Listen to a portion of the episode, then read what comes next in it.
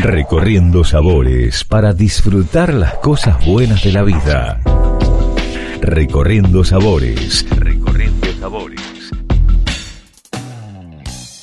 Bienvenidos, mi nombre es Jackie Hapkin y les invito a recorrer el mundo con el podcast de Recorriendo Sabores. El episodio del día de hoy lo protagoniza el sommelier Héctor Riquelme desde Concepción, Chile. ¿Cómo estás? Bien, gracias. gracias por la invitación. Para poner en contexto a la audiencia, a los que están del otro lado, ¿recordás cuáles fueron tus primeros pasos en el mundo del vino y cómo fue ese primer vínculo? Ah, bueno, eh, yo, yo diría que el vino siempre estuvo muy presente en la mesa familiar. Vengo de una familia numerosa, muy ligada. Concepción, Concepción es una ciudad importante para Chile. Eh, entonces tenemos o convive acá un mundo de mucha fábrica, mucho obrero y también universitario. Por tanto, la vida social, nocturna, qué sé yo, está muy ligada a, eso, ¿no? Y grandes movimientos culturales y políticos se han, se han creado acá. Desde ese punto de vista, bueno, mi familia nunca estuvo exenta a, esas celebraciones y, bueno, el vino siempre estuvo presente. Y, eh, yo salí muy, muy chico del colegio, a los 16 años ya estaba cursando primer año de, leyes, ¿cómo llaman allá? Aquí llamamos derecho, pero leyes, sí, exactamente, abogacía, leyes. Abogacía. y bueno, fueron, fueron tres años hasta darme cuenta de que eh, no era lo que, lo que yo buscaba o quería y, bueno, después de un viaje personal en unas vacaciones, me di cuenta de lo mío era viajar ¿no? Era lo que quería, era viajar, salir un poco, recorrer el mundo y, y uno de, los de las carreras que me permitía aquello era la administración de hoteles y restaurantes, así se llamaba por lo menos eh, la carrera que cursé y terminé. Eh, convención en... Se podría decir que ahí fue em, eh, a raíz de ese viaje y después posterior la carrera, ahí descubriste el mundo de las bebidas y el vino. Exactamente, o sea, que el vino formaba parte, ¿no? Como, la, como la mesa, pero nunca con un estudio y con, fuentes y libros y, y, luego una vez que ya me puse a estudiar no paré más. estoy, estoy, hablando, yo tengo 46 años, por tanto, esto es año 95. 95, el 97 eh, me mudé a vivir a Santiago, que es la capital de Chile, y comencé a trabajar en un hotel cinco estrellas que se llama, se llama un Crown Plaza. Y, el acercamiento y el flechazo, como decimos a primera vista, con, con, con, el mundo del vino fue, fue inmediato, porque bueno, pese a que vivo en una zona muy tradicional de vino, quizás ese mundo un poquito más eh, la palabra no sofisticado, pero, pero con un desarrollo un poco más sostenido en el tiempo eh, en términos de modernidad, hablemos de cubas de acero inoxidable, barricas, tecnología, etcétera. Exactamente. Exactamente. Así que lo tenía muy a mano y luego justamente en la restauración me fui dando cuenta que en la práctica uno podía hacer acuerdos, concordancia, eh, entre vino y comida o entre líquidos y, comida o entre distintos eh, elementos. Y eso lo fui desarrollando con el, con el tiempo. Ya te hablo que, nada, fueron casi tres años trabajando en ese hotel y luego eh, hice un poco de clase, me fui a, vivir a Madrid, a España, y después trabajé en una compañía de cruceros como sommelier, una compañía de cruceros que recorríamos el mundo y teníamos una carta en donde los vinos chilenos o sudamericanos eran muy, muy minoría en ese tiempo. Eh, por tanto, nada, el estudio constante de vinos extranjeros, especialmente eh, Francia, Italia, un poquito España y Estados Unidos. Era de tu cotidianidad, digamos, era muy cotidiano Exactamente. en el armado de la carta, o, bien también tu rol de capaz incorporar los vinos de Latinoamérica y específicamente de Chile. Era, era un objetivo claro, pasa que eh, el, para los que se animan de repente o los que saben y están escuchando eh, y han trabajado quizás en, estos cruceros o en estos barcos que recorren el mundo, eh, el sueldo que te pagan es muy bajo, entonces uno la ganancia que tiene es por venta de bebidas, ¿no? Y claramente en ese tiempo los vinos que se elegían de Sudamérica siempre fueron vinos de buena relación precio-calidad. Entonces, cuando estoy hablando de, aquel entonces, ¿no? año, a ver, 2002, 2001, 2002, 2003. por tanto, la gente cuando quería un, viaje de ensueño eh, pensaba dejar esos vinos de buena relación precio-calidad en casa o para beberlos después de regresar, pero, pero en ese momento lo que buscaban era la fantasía y la fantasía probablemente siempre en el imaginario colectivo está en, en algunos eh, vinos espumantes o espumosos, champán, qué sé yo, o vinos de, venidos de otras latitudes. Por tanto, Latinoamérica o Sudamérica específicamente en ese tiempo prácticamente no existía. Claro, y en los años que participabas de los diferentes concursos, ¿no? ¿Cómo viste las experiencias y cómo fue en lo personal haber sido mejor sommelier de Chile en el 2005?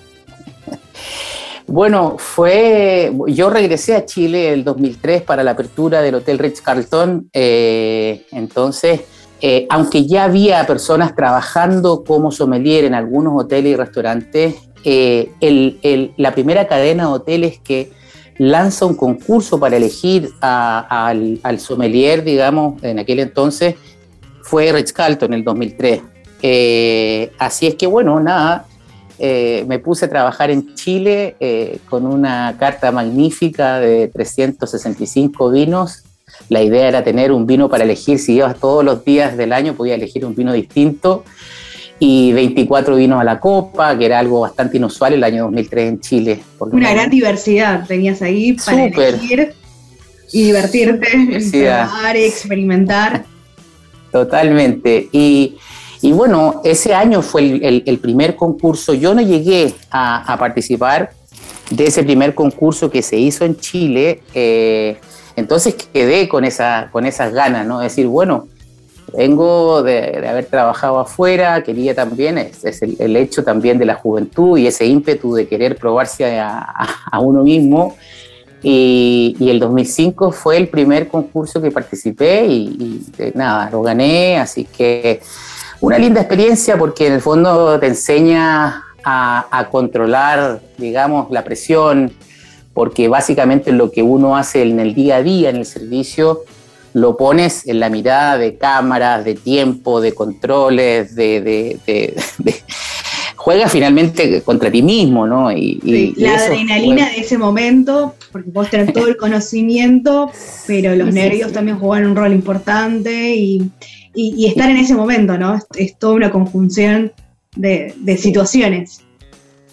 A, mí me, a mí me gustan eh, mucho las películas de, Robert De Niro, es, es, un actor que, me gusta mucho. No quiero, no quiero, pero, pero en ese momento yo me recuerdo que en la final llegamos muy parejo con, con, mi contendor y, y nada, es ese momento, te toca esa prueba que justo de alguna forma dices, bueno, aquí con una carta de errores de vinos extranjeros me, puede ir bien.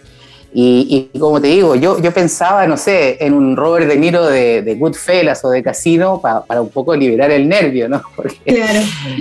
estás muy nervioso en esa instancia, en la final mucha gente te está viendo, eh, está saliendo una pantalla gigante, eh, no sé, pueden pasar tantas cosas y, y, luego a lo mejor, claro, como tú dices, tienes el conocimiento, pero los nervios a veces te pueden jugar una mala pasada. Así es que bueno, me concentré en eso, pensé en Robert De Niro, dije, ¿cómo entraría Robert De Niro a una final?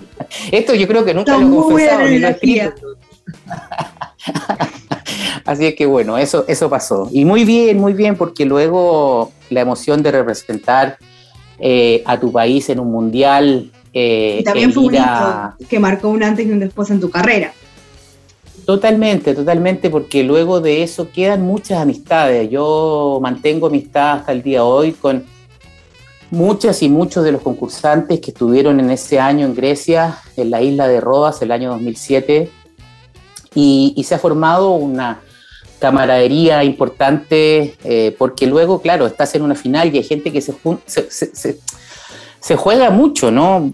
Quizás en ese tiempo yo lo tomé con, la responsabilidad, obviamente, de estar representando a mi asociación, a Chile y a mí mismo, pero, pero luego entendí ahí que había gente que, se jugaba muchísimo, ¿no? En, no sé, el mismo desaparecido y gran pues, colega Gerard Basset, que persiguió una final, la consiguió, no sé, eh, me recuerdo que él participó el año 92 en, en, Brasil, en el Mundial de Brasil, y terminó ganando el Mundial de Sommelier el año 2010 en Chile, eh, a pesar de haber pasado y haber sido el único Master Sommelier, Master of Wine, Wine MBA, no sé, Gerard tenía todo y, no, y la final se le, se le era esquiva. Así es que, bueno, ahí tienes un ejemplo de lo que, de lo que es perseguir finalmente un, sueño y trabajar por eso duro y, no dejarse caer, ¿no? No, no dejar los brazos caer. Exactamente.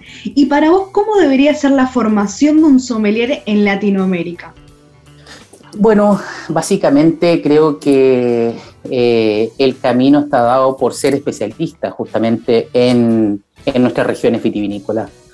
Eh, me, me, pasó mucho, incluso yo también me lo, me lo planteé y dije, bueno, cuando estaba en España dije, mira, hay zonas nuevas en las cuales me puedo especializar. Recién aparecía en ese momento, en el año 99, 2000, un poco empezaba a sonar Priorato y, para qué decir después, ahora Rivera Sacra, Galicia, etcétera, Jerez nuevamente con, con un auge. Y después dije, bueno, pero también me gusta mucho Italia, me gusta mucho el Piemonte, me gusta mucho Borgoña. Y en un momento caí que, finalmente uno tiene que ser especialista. O sea, el año, a ver, esto fue el 2004, me llega la primera invitación para, para ser jurado de los Decanter World Wine Award en, Londres. Y la pequeña historia, bueno, yo, recibo en ese tiempo la, directora de, del, concurso era Christelle Guibert, y, yo le respondo, Cristel, yo creo que te equivocaste, porque aquí habemos dos sectores en Chile. bueno, hay muchos más, pero, pero como sommelier está Héctor Vergara, que es el, el, único máster sommelier en, Latinoamérica y con el cual trabajamos mucho tiempo, por lo menos seis años juntos, y, y, yo, entonces yo creo que la invitación es para él. Y ella me responde y me dice, no, la invitación es para ti, eh, tú eres el, jurado elegido, en ese tiempo era el único chileno catando y me invitaron porque era especialista en Chile, no porque era especialista ni en España, ni en, ¿me entiendes? Entonces, bueno, me tocaba catar algunos otros vinos de, de, Sudamérica, Brasil, Uruguay específicamente, y ya Argentina tenía una mesa, en ese tiempo estaba Marina Gallán eh, como presidenta del, del jurado, después tuvo Fabricio Portelli, una vez que Marina decidió un poco eh, dedicar más tiempo a su familia, y después Patricio Tapia, que fue presidente del jurado de, Argentina. Así es que bueno, eran mesas muy, que nos veíamos mucho, ¿viste? Hacíamos la... Asiduamente, total. Tenías ahí como el contacto directo eh, cotidianamente. Exactamente. Y a la hora de prepararse para un concurso, ¿no? El entrenamiento, ¿qué le aconsejarías al sommelier que te está escuchando, que está en su carrera, en la formación, o bien al apasionado del mundo del vino y quiere iniciar en la carrera del sommelier, pero bueno, si vamos específicamente a la hora de participar en un concurso, ¿no? ¿Qué debería hacer para entrenarse? Yo creo que la, lectura diaria es muy importante. Siempre, siempre, siempre eh, es, importante mantenerse informado. Ayer, por, hoy día en la mañana estaba leyendo, nunca, es, es, quizás es un poco cliché lo que voy a decir, pero, pero es el, vino abarca tanto que, nunca terminas de, aprender. Parece que en un momento estás llegando a un punto en donde quizás tienes cierto o, tienes ciertas seguridades y luego te das cuenta que hay mucho más por aprender. Es un mundo sin fin. creo que la lectura diaria me parece que es un, es, un ejercicio importante. El ejercicio físico también es importante porque de alguna forma te ayuda a, a controlar un poco el, nervio tal de la, preparación. Y luego el viajar. El viajar me parece que es, un, acto primordial eh, en el sentido de conocer al productor, las historias que hay detrás, eh, el, estar en el detalle, el saber el tipo de clima, suelo, las condiciones que hubo en un año específico, en una cosecha específica, y el hecho ya de conocer a la gente que hay detrás de los vinos me parece que es de lo más hermoso que puede existir en lo que, en lo que hacemos, que, que justamente luego poder relatar esa historia a quienes gozan del vino en una mesa y poder decir, mira, eh, este vino eh, estuvo eh, hecho este año de tal manera, yo creo que va a acompañar muy bien la comida que, seleccionaste y, una serie de detalles que van con el conocimiento, desde la temperatura de servicio, de cantarlo, no de cantarlo. Y luego el tiempo, aunque el tiempo es bastante sabandija, como dice Calamaro, es importante tomarse los tiempos, ¿no? Cronometrarse, tener ojalá un, una partner o un partner que te vaya, que prepararse en, conjunto me parece que es súper bonito. Eh, el irse a hacer esas, esas pruebas de triquiñuelas, como llamamos en el fondo, y, y, prepararse en conjunto me parece que es de las cosas más bonitas que, que, uno puede hacer, porque en el fondo te vas tomando los tiempos, estás sabiendo cómo va, porque en muchos casos hay cierta robótica en los concursos, ¿no? que, que que hay que, que hay que manejar y de esa robótica luego crecer hacia la interpretación propia. Claro, Y eso es, es, importante, sí. Y desde hace años sos jurado, como habías dicho, de la prestigiosa revista de cantos, ¿no? ¿Cómo lo viste en lo personal y en lo profesional? Digamos, habías eh, dicho que te había sorprendido en un momento, pero después a la hora de, bueno, estar ahí en, el, en lo cotidiano. Es el concurso que reúne más Master Sommelier y Master of Wine del mundo, eh, liderado en aquel momento por dos figuras que ya, que ya no están terrenalmente, como Steven Spurrier, leyenda, y Gerard Basset, leyenda. Entonces, tú dices, wow, en la, mesa de al lado está el mayor especialista en Borgoña que existe. En la mesa de Bueno, fíjate que yo siempre lo he asociado a un mundial, a un mundial o que te inviten a esos partidos como de, estrella, ¿no?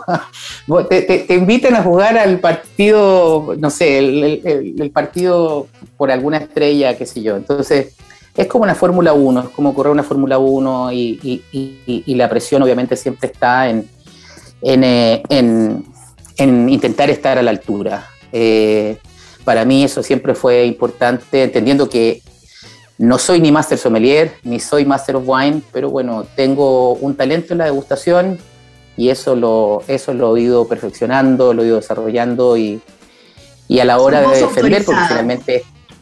Sí, bueno, no sé, al final son pequeñas batallas que tú libras muchas veces porque algún jurado o no entendió mucho el vino o ese día justo no pasó algo y y a ti el vino te dio todo, en, son degustaciones a ciega, entonces uno dice, bueno, este vino merece tener un podio, este vino merece tener un premio, un reconocimiento, y hay otra persona que no lo ve así. Por tanto, es una semana completa de degustaciones eh, con más de 80 vinos diarios. Uno entra a las 9 de la mañana, termina a 5 y media, 6 de la tarde. Y lo que se provoca después de eso es muy emocionante porque luego te vas a, a, los, a, los, a los bares de vino o vas por una cerveza para limpiar un poco el paladar, qué sé yo. Eh, y las conversaciones que se provocan después son, son, muy, son muy lindas. No, te digo, a mí me, ha tocado la, la, suerte de, estar en el Decanter. Eh, no, he podido, no he podido ir en estos últimos años justamente por la pandemia. Eh, está, muy, está muy difícil poder salir de Chile y, entrar a otros países como Inglaterra pero, pero fue muy bonito. Tanto, yo diría que tanto eh, el Decanter como haber trabajado por más de 10 años con Patricio Tapia en el Descorchado eh, también me, me, bueno, me, me, abrió un poco eh, puertas y los ojos y la cabeza para, para... perspectiva también de...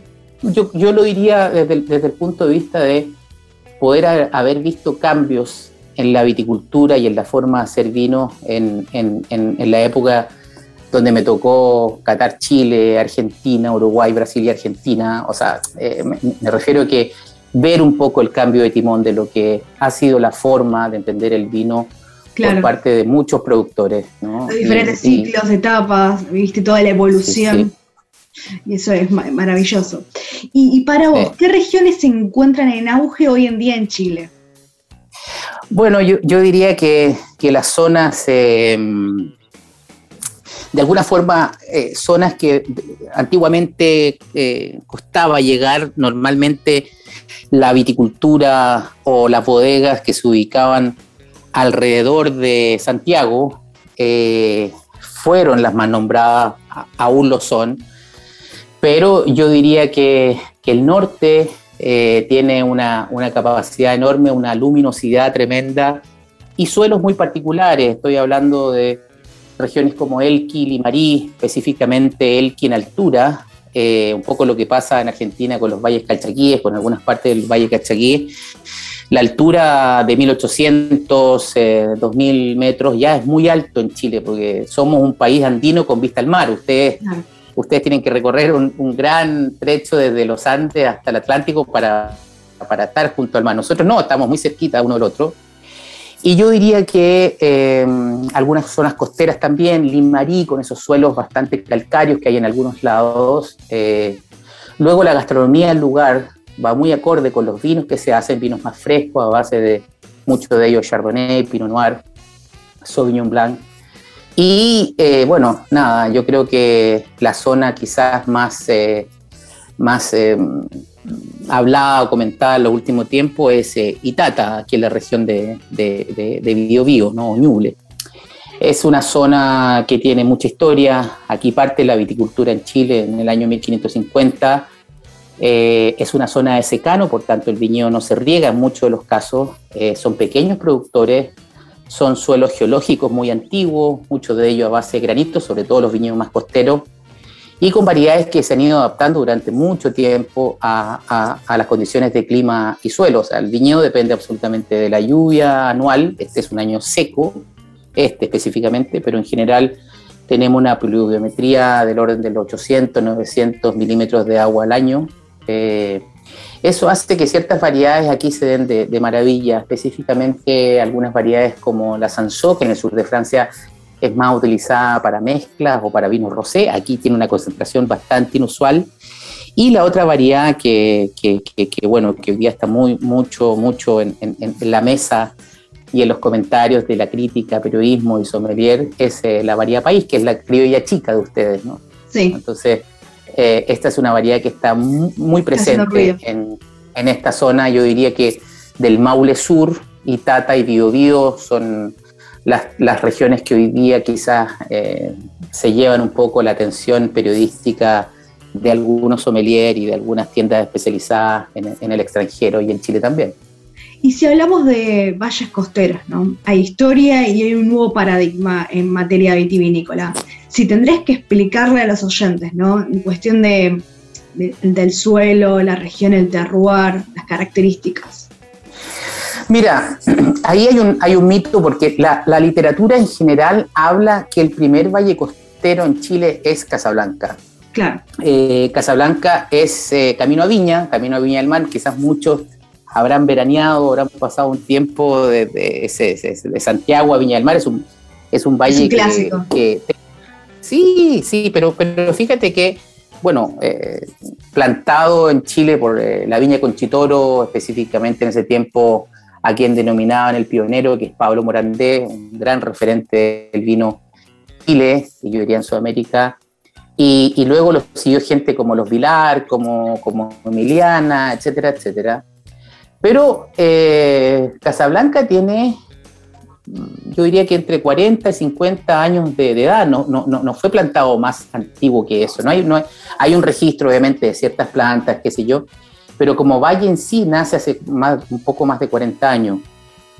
Y eh, a lo que voy es que quizás en la literatura moderna van a encontrar que Casablanca es el primer valle costero de Chile.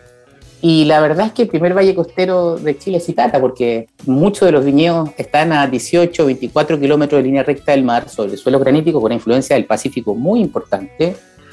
Y el valle se plantó por los jesuitas en 1550, o sea, tiene varios siglos de antigüedad. Entonces, bueno, específicamente si, hablamos de valles costeros, claramente Casablanca en términos de viticultura moderna, en espaldera, con variedades como Sauvignon Blanc, Chardonnay, Pinot Noir, Riesling, algo de Merlot, algo de Syrah también, eh, es de los, de, los, valles que más ha, dado que hablar y que, sigue produciendo muy buena calidad de, de vinos blancos y tintos frescos o, blancos y tintos eh, costeros. El, otra, el otro es Leida, es un poco más hacia la costa, yo diría que incluso en algunas partes de Leida puede estar perfectamente los viñedos eh, a tres y medio, 5 kilómetros del mar. 14 es quizás eh, la cercanía un poquito más habitual. Y luego ahí tienes claramente una influencia marítima fría. Eh, la corriente de Humboldt hace que el mar chileno sea muy, muy frío. ¿no? yo diría que hasta la altura de La Serena el agua es muy, muy fría. Y eso hace que tengamos muy buenos pescados y mariscos, pero, pero a la hora de meterse al agua, eh, cuando hay que ser bien valiente. Entonces, bueno, esa influencia marítima costera de esta corriente de Humboldt del Océano Pacífico hace que justamente el, el viñedo no tenga estas oscilaciones clásicas que ha tenido los viñedos que están eh, más cercanos a los Andes. Pasa en Chile, pasa en Argentina, días muy calurosos y noches muy frías. Eh, esto para ciertas variedades como el Malbec, Cabernet Franc, Cabernet Sauvignon en el caso de Chile es buenísimo, pero en el caso de otras variedades como blancas eh, de clima frío y, tintas de clima frío, eh, yo diría que este efecto marítimo es súper importante porque tienes temperaturas generalmente constantes y bajas, ¿no? Hay una temperatura constante, no hay tanta oscilación térmica día y noche y tienes esta constancia de temperatura, eh, lo cual hace que el favorable desarrollo eh, de la madurez de ciertas variedades frescas como, como lo que son el Sauvignon Blanc, el Chardonnay, el Pinot Noir, el Syrah también costero que, que ha andado muy bien en esa zona. ¿Y algún Carmener que te haya sorprendido últimamente? ¿Y cómo lo definirías, no? Bueno, el Carmener es una variedad norte-sur, digo yo, es como la panamericana, no, le gusta ni, ni, el agua ni la montaña. Entonces, eh, si tú ves los mejores viñedos de Carmener en general, están cercanos a la norte-sur, que es la ruta principal que une prácticamente todo Chile. Eh, entonces, bueno, ahí tienes lugares como Colchagua, Palta específicamente, donde, donde hay viñas, eh, yo diría ya tradicionales como la Viña Montes, la Viña La Apostol, que hacen unos carmener súper interesantes. Eh, y luego hay una zona que a mí me gusta mucho que es Peumo. Y específicamente en Peumo tienes una bodega que está dedicada prácticamente al carmener, que es la bodega de Conchitoro, que hacen ahí un vino que yo diría que es de lo más histórico que existe en términos de carmener, como este ruño, y eh, uno sobre terruño que se llama Carmín, Carmín de Peumo. Pero un poquito más atrás eh, y muy cerquita eh, hay una viña que, es bastante desconocida y, y, como siempre los sommeliers tenemos que tener esa curiosidad de buscar siempre esas viñas que, que, no son muy nombradas por la prensa, pero que tienen siempre una relación precio-calidad increíble. Se llama Viña La Rosa. Si alguien puede por ahí encontrar una botella o hacerse una botella cuando... Son esas joyitas que uno va descubriendo. Sí, absolutamente. Viña La Rosa hace muy buen carmener. Es una bodega tradicional, muy cerquita ahí en Peumo también, y que hoy día están trabajando el carmener y hoy día ya lleva muchos años de experiencia y, lo están trabajando de forma muy, muy, de muy buena forma. ¿Y, cuál es tu opinión al respecto del, del grupo Movi, del movimiento que abarca varios productores? Sí, sí. No, es gente, es gente que de alguna forma eh, comenzó a asociarse.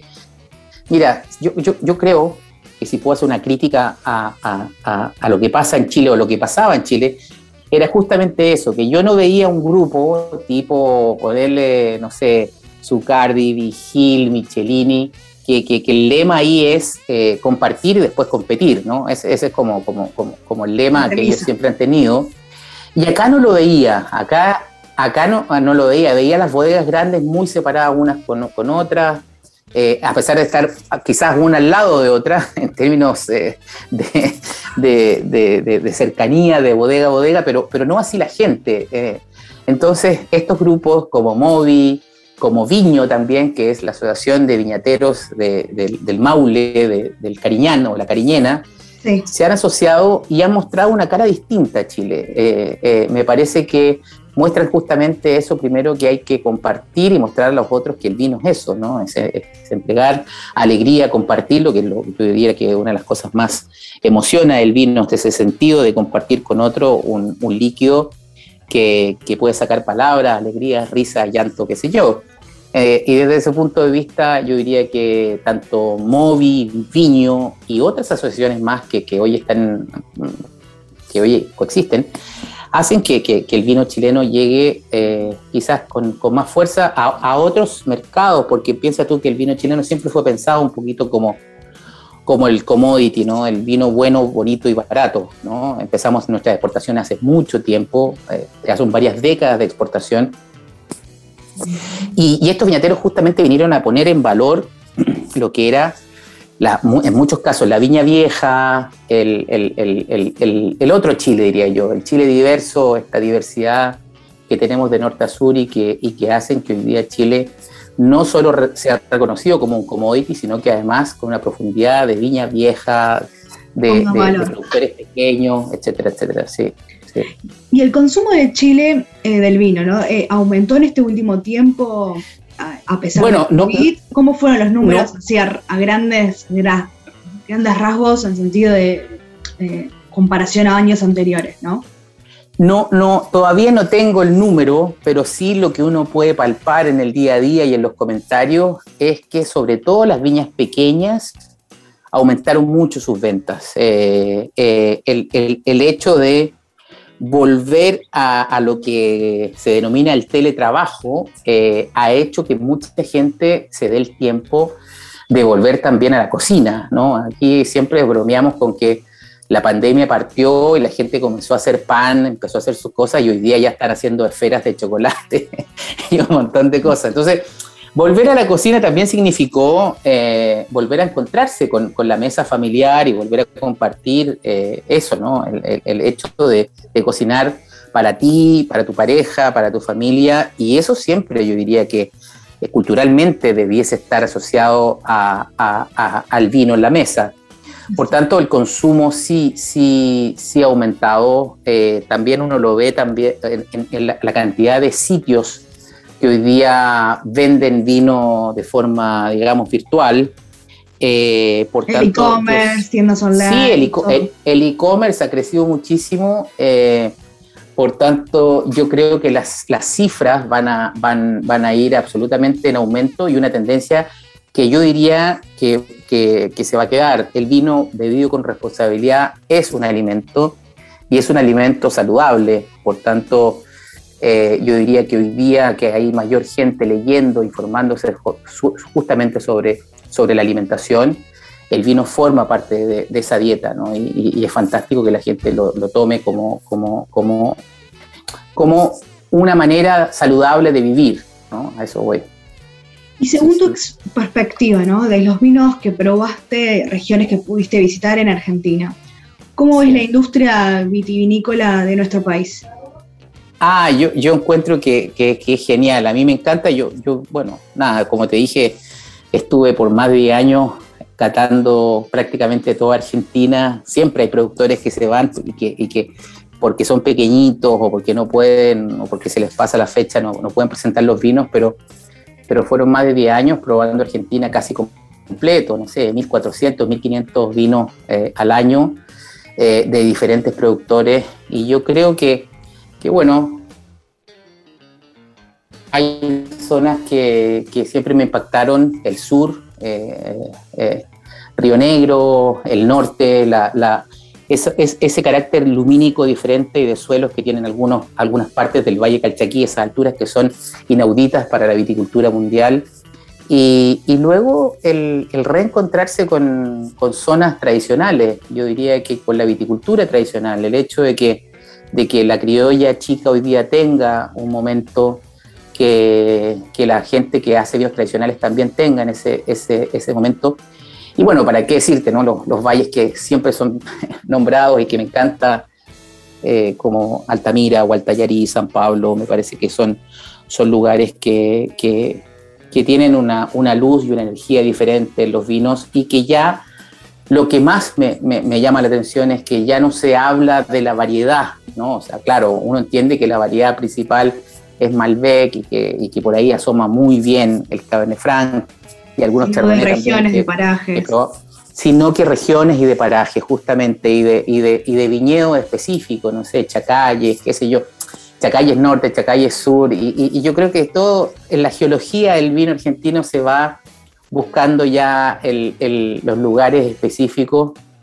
Trabajo para, una bodega todos los años que está específicamente en Eugenio Bustos y, claro, buscar ahí un Cabernet Sauvignon, un Cabernet Franc de la consulta, un Malbec de Altamira y ya no vas hablando de variedades, sino que vas hablando del lugar y eso es súper importante. Yo diría que es un paso de la madurez de la viticultura argentina y el hecho de que culturalmente ustedes han bebido vino, o sea, partieron sus exportaciones más tarde que, que Chile, por ejemplo, hoy día yo, diría que estamos bastante a la par, pero además con un consumo interno importante, porque hay una cultura gastronómica diferente en, Argentina y, eso yo diría que, no sé, es, es, importante a la hora de decir, bueno, cuál es la cultura de eh, la alimentación en cierto país. Y eso finalmente ustedes son los mejores embajadores de su propio vino. ¿Y cuáles son los desafíos que afronta el mundo del vino para atraer nuevos consumidores en la actualidad? Bueno, fíjate que eh, yo creo que hay que mirar un poquito el mundo de la cerveza. Tú ves el crecimiento que ha tenido exponencial la cerveza. Hoy día mucha gente está haciendo sus propias cervezas, han aparecido un montón de marcas, porque yo, yo diría que han, han, sacado un poco ese peso histórico que tienen ciertas bebidas. Eh, no sé, me refiero a tú, cuando uno en el imaginario piensa en el coñac, tú te imaginas a un señor mayor leyendo un libro, quizás con un habano o una pipa, una biblioteca de muchos libros atrás y una copa específica, ¿no? Y quizás una imagen muy invernal pero, pero yo diría que mucha parte de la población también tiene eso con el vino, el hecho ya de que se descorche y no se destape, que, que tenga ciertos rituales, eh, me parece que en algunos casos juega, juega en contra. Entonces, lo que tenemos que acercar a la gente hoy día, sobre todo jóvenes, es el paisaje, es entender que es una bebida que, como dije hace un rato, bebida con responsabilidad, es muy sana, hace muy bien, acompaña absolutamente la mesa, el alimento, es un alimento en sí, por tanto yo diría que sacar ese lenguaje pesado que muchas veces teníamos algunos sommelier y, que, y algunos críticos y algunos periodistas, eh, en donde el vino se le ponía una una posición casi de intelectualidad, y yo diría que, sacarle ese peso al vino es tarea de todos y, comenzar a hablar en, en, un lenguaje mucho más sencillo, mucho más, simple. más cercano. Eh, sí, claro, porque en el fondo cuando, imagínate, cuando, cuando, claro, cuando hay que ponerse intelectual, bueno, contexto, ¿no? Exactamente, exactamente. Yo, yo, yo diría que una una de las cosas fantásticas que tuvo la, Premium Tasting fue justamente eso, que, de alguna forma hace un par de años eh, nos, propusimos, de alguna forma, los que participábamos ahí como moderadores de los enólogos que presentaban sus vinos, es justamente que contaran más historias atrás del, vino que hablar de que el vino se hizo en, en una cuba de huevo, de cemento a tal temperatura, porque básicamente la gente lo que va es a disfrutar, es un espectáculo en donde, en donde quieren participar del vino, hacerse parte, y yo creo que ese lenguaje, esas historias que hay detrás de los vinos, hace muy bien a la industria, eh, hace muy bien a los pequeños viticultores y a los medianos viticultores que, que, hacen de esto su, su, vida. ¿no? Entonces, eh, el, el, el, sacar ese lenguaje tan técnico eh, y acercar el vino a las personas eh, eh, yo diría que ese es, una, es una misión importante para, todo país productor. ¿Y algún proyecto que esté en puerta, novedades, que esté en este segundo semestre eh, en, tu labor, en tu trabajo cotidiano? Bueno, yo, siempre me, estoy moviendo. sos multifacético, sos inquieto. soy muy inquieto, soy muy inquieto y, y me gusta también hablar con la juventud, me gusta saber qué están pensando. Eh, el mismo hecho de haber nacido en, cierta época me permite tener eh, el contacto estrecho con eh, gente que tiene mucha experiencia, que lleva muchos años en esto. no sé, me ha tocado trabajar, como te decía, por más de seis años con Héctor Vergara, más de 11 años con Patricio Tapia, que para mí es un referente del periodismo de vinos en Latinoamérica eh, trabajo y soy muy vecino de Pedro Parra, del quien probablemente ha escuchado es el doctor en terroir, entonces, bueno, tengo, tengo, esta suerte, tengo esta suerte de trabajar con mucha gente, pero también me encanta escuchar a los jóvenes y saber que hoy día las redes sociales y los medios de comunicación cambiaron y que, y que hoy día un podcast como el que tú tienes, en el fondo, que es muy escuchado, eh, es una posibilidad cierta de eh, transmitir la cultura del vino. Eh, por ahí yo diría que va. hace, hace ya un tiempo que dejé la sala, yo ya no, no trabajo, en algunos casos asesoro algunos hoteles y restaurantes en sus listas de vino, pero específicamente algo que es muy raro para la somelería. Yo lo que me dedico es a trabajar con la tecnología en las mezclas finales de los vinos, de algunos unos tipos de vino. Y ahí tengo varios clientes, como te digo, en Chile, Argentina, y lo que hago es eh, viajar a los lugares, al proceso final, que es justo antes de embotellarse o irse a la línea o a la guarda en el fondo y, mezclar vino. Entonces... La parte más eh, divertida, se podría decir. Es, es, que es genial porque en el fondo me gano la vida eh, proyectando ciertos vinos que después de, en algunos casos, dos, tres, cuatro años más están en el mercado. Eh, y ver justamente eso. La evolución y, doble gratificante para vos en lo personal. Y yo, ¿sabes Yo diría que es cuando los genólogos son más libres, eh, en el sentido de que tienen un año complejo ya en la vendimia, luego en el mimo, en el cuidado de los vinos, en cómo hacerlo, cómo interpretarlo. Pero en ese momento yo veo un poco más de libertad en ello. Es como decir, bueno, ahora vamos a, a, a mezclar, ¿no? Y mezclar muchas veces es casi como hacer una, playlist, ¿no? O, hacer un buen cóctel. Finalmente puedes tener la receta perfecta, pero sabemos todo que, un buen Negroni nunca es un tercio, un tercio, un tercio. Entonces, a eso voy, ¿no? Es como, es como la libertad de ver sus caras de enólogas y enólogos en, en ese grado de libertad que permite la mezcla y entender que, claro, hay que seguir un hilo conductor con las vendimias que vienen atrás y también si pertenece ese vino a una línea de vinos hay que ser coherente con los otros hermanitos o hermanitas que tenga ese vino, pero, pero sí hay mucha libertad. Me entretengo mucho, la verdad es que eso, eso desde ya hace un par de años, desde que salí de, Descorchados, me lo permití eh, y, me, encanta, me encanta ir ganando, ir ganando eh, nuevos clientes, nuevas bodegas que confían en el trabajo y también ver que de eso depende mucha gente, ¿no? O sea, finalmente hoy día lamentablemente tenemos a los puntajes y a los premios como, como, como un referente justamente para valorar un vino. Eh, me parece que eso es un tema más largo a conversar, pero que sin duda que si Se quedará para una próxima vez, para otro episodio. Bueno, dejamos siempre un tema para conversar. y por último, ¿querés recordar dónde te podemos encontrar y las redes sociales? Ah, bueno, yo eh, hace, hace un tiempo tengo un Instagram eh, que se llama El Cavista, El Cavista con V y guion bajo entre el y C y la C. Así es que bueno, feliz de que la gente que escuche tu, tu, tu, señal que llega a muchos lados en el fondo eh, me puedan visitar. Siempre estoy abierto, a veces ando de viaje y la señal no es muy buena, pero siempre que la gente pregunta o me hace una, pregunta por interno, me doy el tiempo de responderla, porque creo que en esto estamos todos, estamos todos en un continuo aprendizaje y, a mí me gusta mucho el input que te entrega mucha gente que dice, oye, descubrí este vino, ¿qué te parece? O esta región, ¿qué me, qué me puedes decir? ¿Qué me recomiendas? ¿Qué productores visitar en tal lugar? O nada, eh, me encanta. O sea, esa comunicación fluida me fascina. Ay, por último, perdón, ¿eh? Em, ¿qué, tema musical y mm, con qué vino acompañarías eh, este episodio? Ya sabemos que te gusta la música.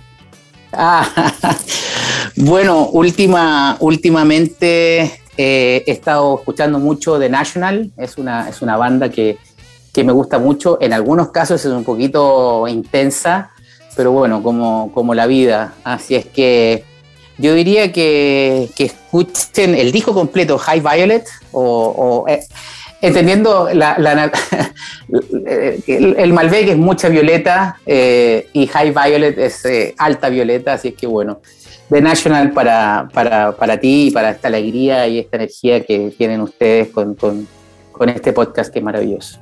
Te agradezco la comunicación, Héctor Riquelme. Te esperamos en Buenos Aires y fue un placer que hayas protagonizado un episodio de Recorriendo Sabores. Un abrazo a todos y a todas las que te escuchan y para ti especialmente y muchas gracias por la invitación. Muchas gracias, hasta la próxima y salud. Salud, chao, chao.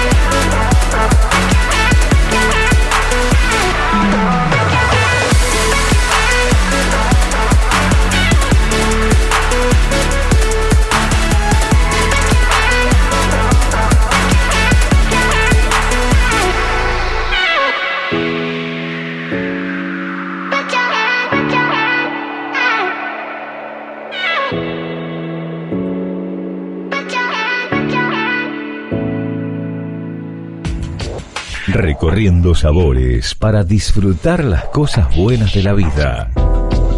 Recorriendo sabores. Recorriendo sabores. Nos reencontramos en el próximo episodio de Recorriendo Sabores para compartir más historias y experiencias. Los invito a que estemos conectados en nuestras redes sociales, en arroba Recorriendo Sabores SOC y en mi perfil arroba jackie.hapkin. Salud.